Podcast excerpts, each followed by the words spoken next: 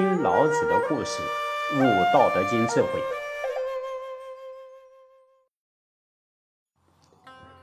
从事任何工作，态度都要仔细认真，力求完美。这不但会使自己在无形当中知识领域得到扩充，同时还可以借着知识来开启深藏内心的智慧，而且也是服务他人最好的表现。可见呢，做好自己对于整体的重要性。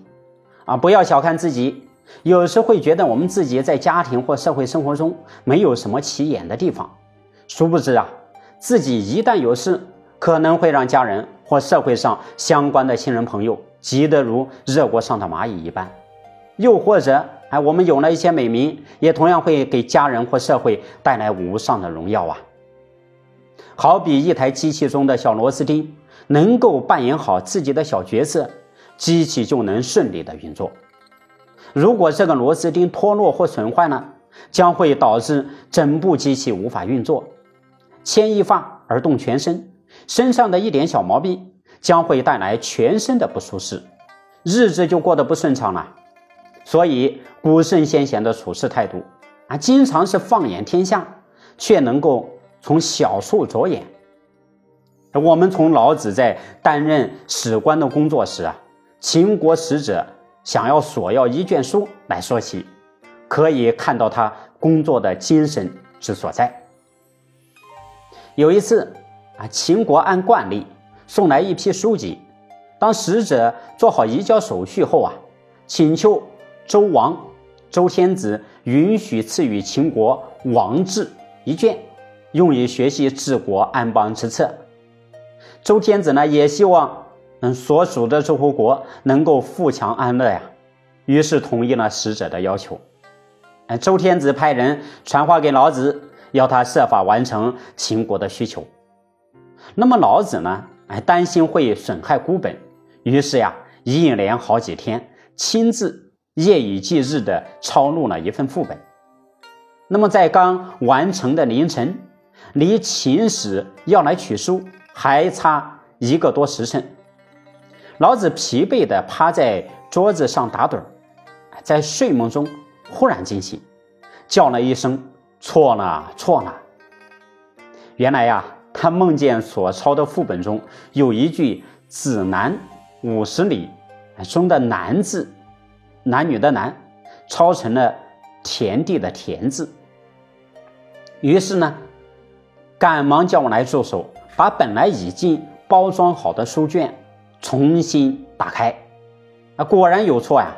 于是很严谨的把错字给改过来了。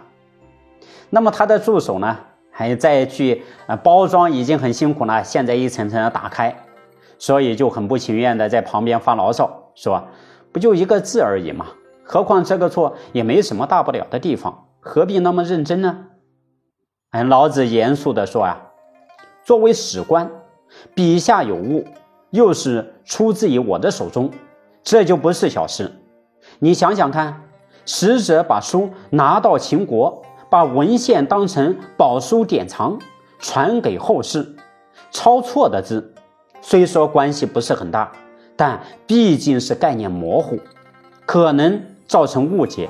细推究起来，虽然只是一字之差，我就会成为千古罪人，真是马虎不得啊！哎，助手呢，也深为老子的认真所感动。我们中国自古以来，很多人都喜欢以“差不多 就可以了”这句话呀，虽然可以让大家感到温馨，不必太过认真啊，心里也可以放松很多。但是有的时候，有些事情是马虎不得的。嗯，失之毫厘，谬以千里的古代名训就告诉我们：事前做足准备，可以免却。事中发生差错，可以让事情在稳定中成长，掌握中成就。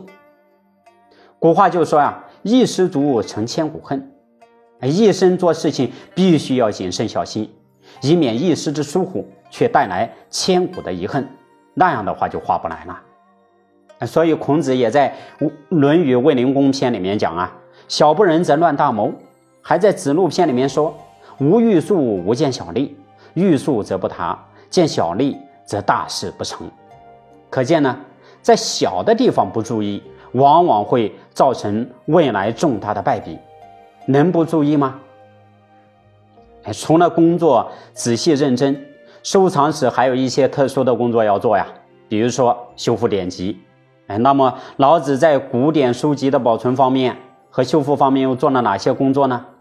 请听下集，不惜代价保存谷物。